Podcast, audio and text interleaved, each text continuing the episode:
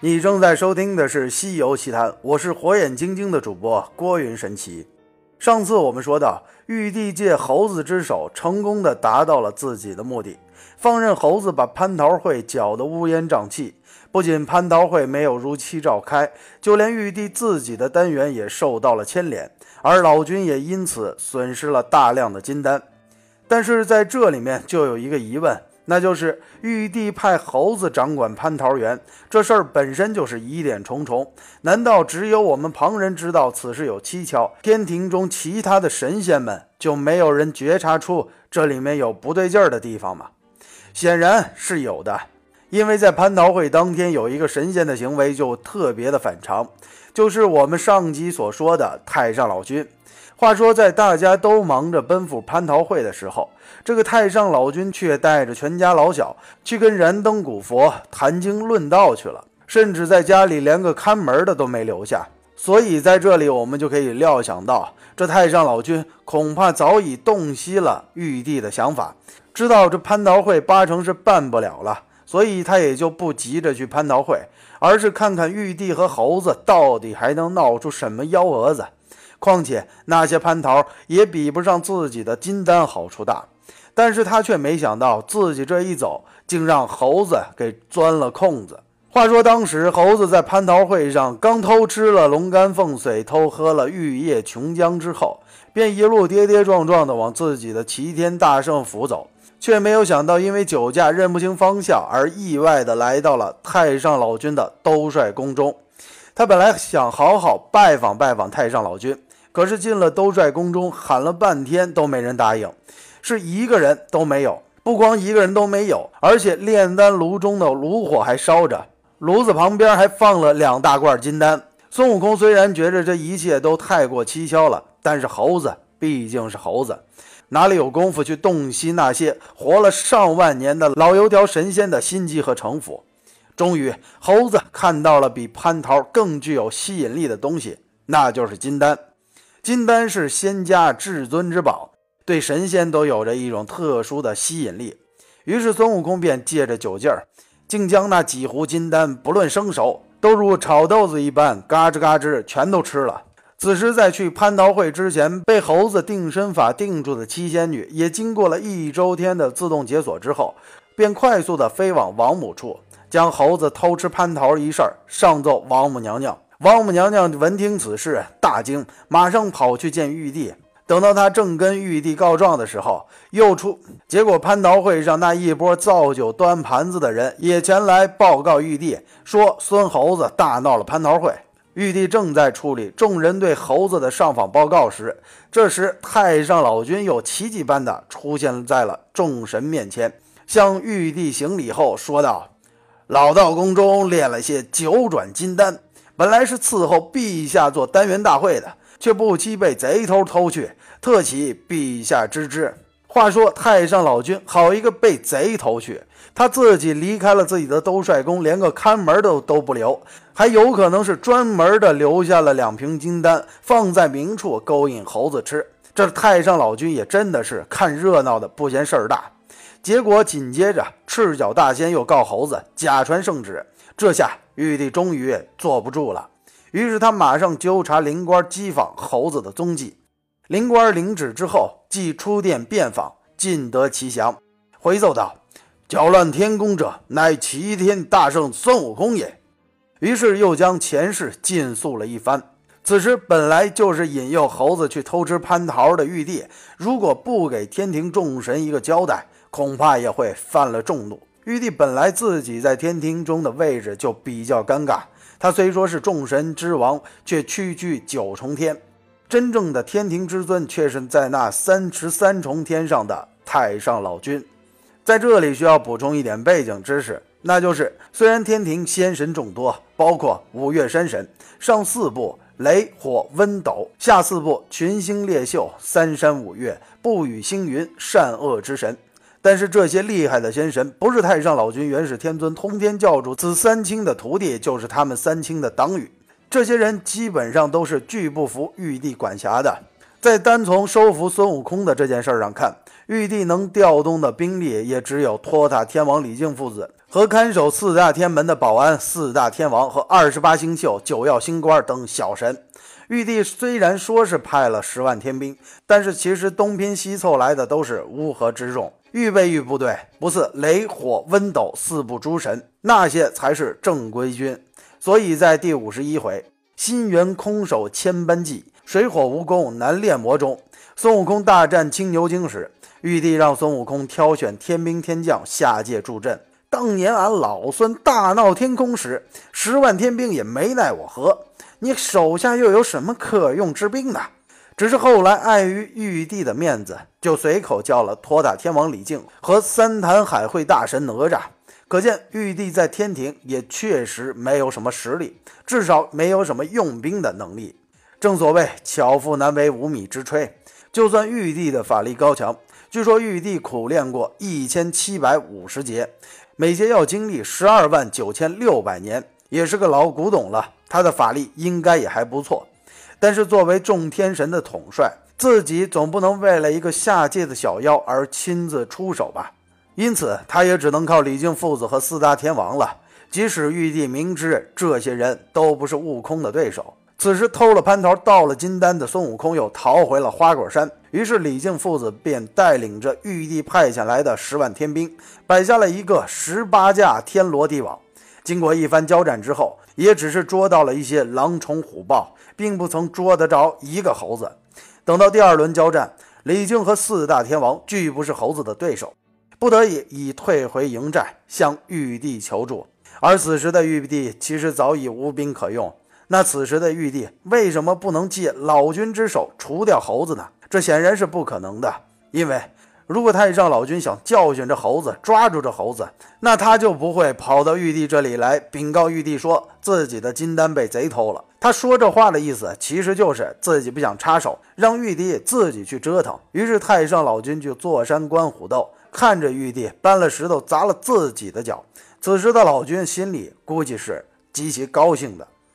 而此时，观音菩萨的出现解了玉帝的围。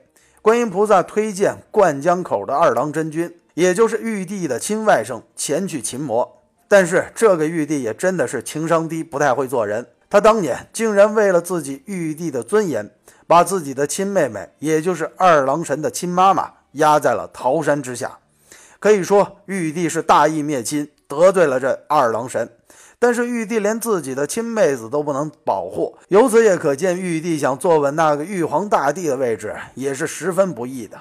但是现在情势危急，玉帝也只能求那二郎神去降服孙悟空。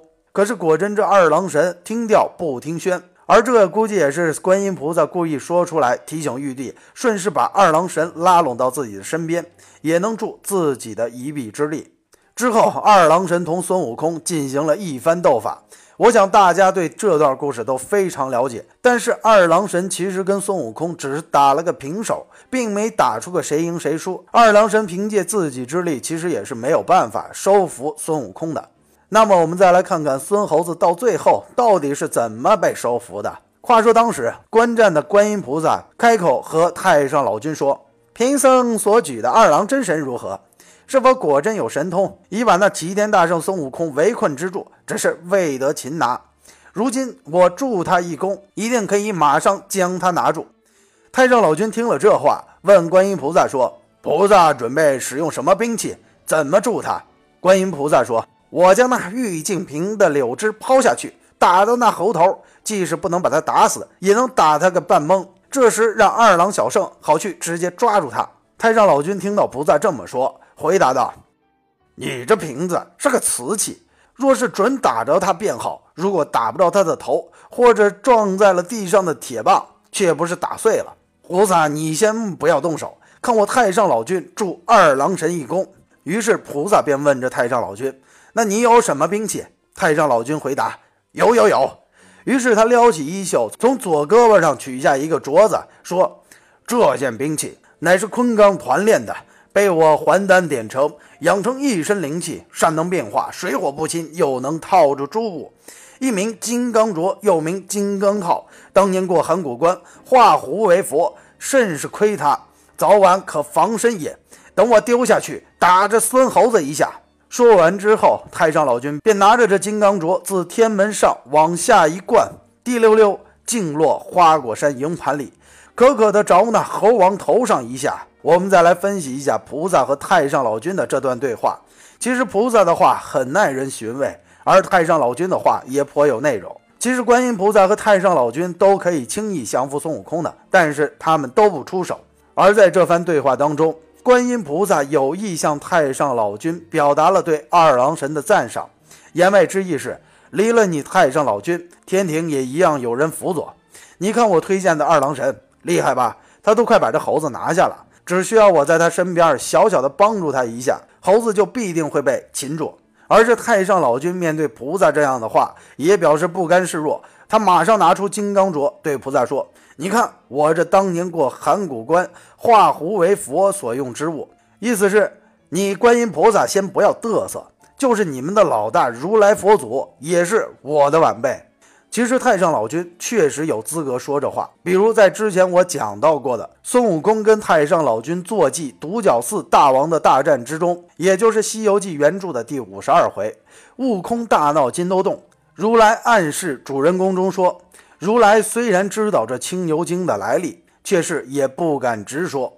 书中原文写的是：如来对行者道：“那物虽我知之，但不可与你说。你这泼猴口场，一传道是我说他，他就不与你斗，定要嚷着上灵山，反而疑惑于我也。可见，就是这如来对太上老君。”甚至连拿着金刚镯的太上老君的坐骑青牛精也是惧怕三分，而明知这是老君使的伎俩，却不敢说破。再说回大闹天宫，当时被太上老君金刚镯打懵的猴子被二郎神擒住之后，玉帝便命令火部、雷部诸神用火烧、雷劈、刀砍猴子，没有想到均不能伤到猴子的一根毫毛。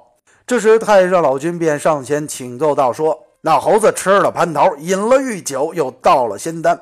我那五湖丹有生有熟，都被他吃在肚里。他自己运用三昧真火，将这金丹都断成了一块，所以变成了金刚不坏之躯，极不能伤。不如玉帝让我把这孙猴子领回去，放在我的八卦炉当中，以文武火锻炼，炼出我的金丹来，让他的身体被烧成了灰烬。在这里，太上老君其实故意夸大了孙悟空的本事。说孙猴子会运用三味真火，将他那五湖金丹断成了一块，所以变成了金刚不坏之躯。而这猴子会不会这三昧真火，其实是《西游记》当中的一个谜题。有人说他会用三昧真火，说的也甚甚有道理；有人说他并不会用三昧真火，说的也是头头是道。至于这两种说法，在今后的《西游奇谈》中，我会一一道来。在抓住猴子不能伤到猴子的当下，太上老君这么说，其实就是要进一步的把事情给闹大。他之所以这么说，其实就是要给玉帝一个下马威，意思是玉帝你利用猴子搅乱了这蟠桃会，让一大批神仙没有蟠桃可吃，而肯定会有一批神仙为了生存倒戈，这其实是削弱了太上老君的势力，而玉帝就变成了直接的受益者，他也可以借机拉拢人心。看穿了这一切的太上老君，在此时其实就想着利用孙悟空，让玉帝为自己的行为付出代价。因此，太上老君到了兜率宫中，将大圣解去绳索，放了那穿琵琶骨之气，将悟空推入了八卦炉中，命看炉的道人架火的童子将火升起，锻炼悟空。这明摆着是要练出一个金刚不坏的孙悟空，而且猴子也不会把这笔账算在太上老君头上，因为等到猴子出关之后，定会去找玉帝算账。等到七七四十九天之后，太上老君火候俱全，开炉取丹。结果事后大家都知道了，这猴子跳出了炼丹炉，哧啦一声蹬倒了八卦炉，就往外逃去，慌得那架火看炉与丁甲一般人来扯。被他一个个都放倒，孙悟空就好像一只癫痫的白额老虎和疯狂的独角龙。此时太上老君赶上去去抓孙悟空，结果没有想到被孙悟空一搓，自己却被挫了个倒栽葱。结果悟空就这么脱身走了。话说这老君的假摔，估计连 NBA 那些假摔专业户可能都自叹不如，因为以太上老君的法力，其实拿住这孙悟空是非常容易的事情。而之后就是猴子逃离了兜率宫，拿着金箍棒一路打到了通明殿里凌霄殿外。而此时，太上老君可能正在家中笑得合不拢嘴。但是孙悟空其实并没有像电视剧里演的那样，把凌霄宝殿的牌子都打下来。孙悟空打到了通明殿后，便被左圣真君和三十六员雷将将他围在了核心。他并没有真的进入到凌霄宝殿之中。而此时的玉帝估计也料到了太上老君主动请缨，以炉火锻炼孙悟空的用意。于是他当即便差游艺灵官同义圣真君上西天大雷音寺，请如来佛祖前来降妖。这里需要说的就是，这玉帝为什么非要请如来呢？因为现在除了太上老君，如来佛祖的势力是最大的。如果如来肯来降魔，那么玉帝以后可以建于齐楚、坐山观虎斗，通过平衡双方的势力来坐稳自己玉帝的宝座。而在之前的分析当中，我们也提到，如来其实并不甘心自己的势力范围局限在犀牛贺州，他也想要传法到其他各大部洲，来扩大自己的势力，来抗衡道教。那么这么一来，如来势必要同太上老君发生冲突。如果如来佛祖能够出面帮助自己，那么玉帝自己的压力就会减小很多，至少自己也师出有名。因此，如来佛祖必定会前来帮助玉帝降服悟空。而且之前我也曾在节目中提到过，在一种假说当中，孙悟空的师傅八成有可能就是如来本人。就算须菩提祖师不是如来本人，也是如来这边的佛教大佬。